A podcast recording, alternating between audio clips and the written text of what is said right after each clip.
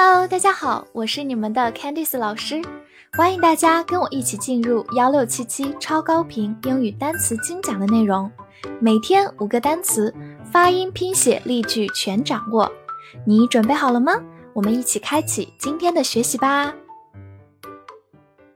今天我们进入到第一百二十二天的学习，我们来看一下五个单词：front，f r o n t，front。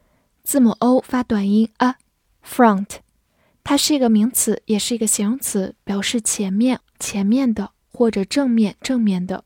比如说，the front door 就是前门、正门的意思，the front door。或者我们有个常见的短语 in front of，它是一个整体，表示在什么的前面。造个句子：The bus stopped in front of my house。公交车停在了我的房子前面。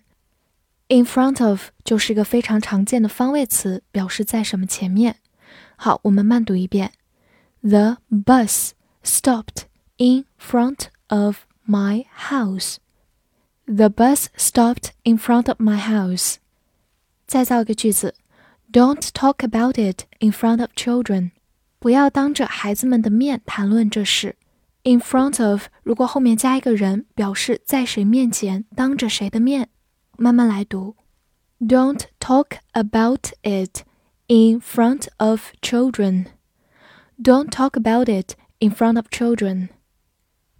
Explain, e x p l a i n, explain, e x 发 x，p 因为放在 s 这个音后面浊化成 b，l a i n。 Explain, explain, explain，它是一个动词，表示说明或者解释。常见的短语是 explain something to somebody，给某人解释某事。给大家造一个句子：Can you explain the reasons to me？你能给我解释一下原因吗？Reason 就是原因的意思。这句话就用到了我们刚才介绍的短语 explain something to somebody。 好，我们慢读一遍。Can you explain the reasons to me? Can you explain the reasons to me? 最后补充一个它的名词形式，explanation。注意一下，它除了是在 explain 后面加上了 a t i o n 这样一个名词后缀，也把前面的字母 i 去掉了，所以就变成 explanation。 explanation，名词形式，解释说明。feed，f e e d，feed，e e 字母组合发长音 e。feed，它是一个动词，表示喂养或者进食。比如说，feed a cat 就是喂猫。feed a cat，造个句子：He has a large family to feed。他有一大家子要养活。 这里的 feed 就是喂养、养活的意思。我们慢慢来读：He has a large family to feed. He has a large family to feed. 此外，它也可以做一个名词，表示饲料或者信息的输入。比如说 news feed，我们知道 news 就是新闻的意思，news feed 就指的是新闻提要、动态消息。我们每天所看到的各类新闻输入都可以叫做 news feed。最后拓展一个单词，在 feed 后面加上 back，就变成 feedback，就是反馈的意思。大家上完一堂课或者用完一个产品之后，可以给一下 feedback 反馈。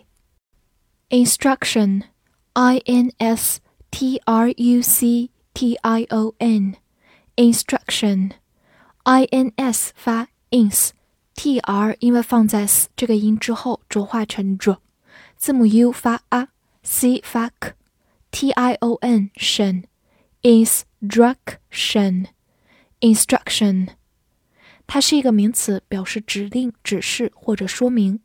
比如说，follow the instructions 就是按说明操作，follow 就是跟随、跟从的意思，follow the instructions。造个句子：Always read the instructions before you start。在你开始前，一定要阅读说明。Read the instructions 就是阅读说明、阅读说明书。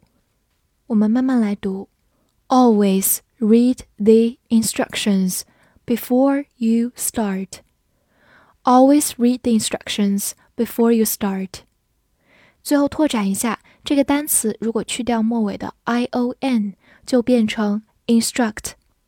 它是一个动词形式，表示指示、指令、说明。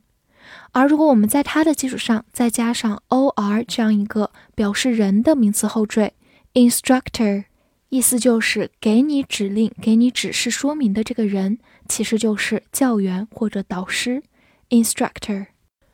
North，n o r t h，North，o r 字母组合发长音 o r h 注意是一个咬舌音。North，它是一个名词，表示北或者北方。比如说，North America 就是北美、北美洲。North America，或者我们也可以说 The North Pole 就是北极。The North Pole。造个句子：There will be cold wind coming from the north tonight。 今晚将有从北方来的寒风。Coming from the north。用来修饰前面的 cold wind，表示从北方来的寒风。Tonight 就是今晚。好，我们慢读一遍。There will be cold wind coming from the north tonight. There will be cold wind coming from the north tonight. 最后回顾一下其他三个表示方位的词 ：east，east，东边。West, west，西边；South, south，南边。复习一下今天学过的单词：front, front，名词前面、正面或者形容词前面的、正面的；explain, explain，动词说明、解释 ；feed, feed。动词喂养、进食；名词饲料、信息输入。instruction，instruction，名词指令、指示、说明。north，north，名词北、北方。今天的翻译练习，请解释这个指令。当着我的面，这句话你能正确的翻译出来吗？希望能在评论区看见你的答案。记得点赞并关注我哦。See you next time.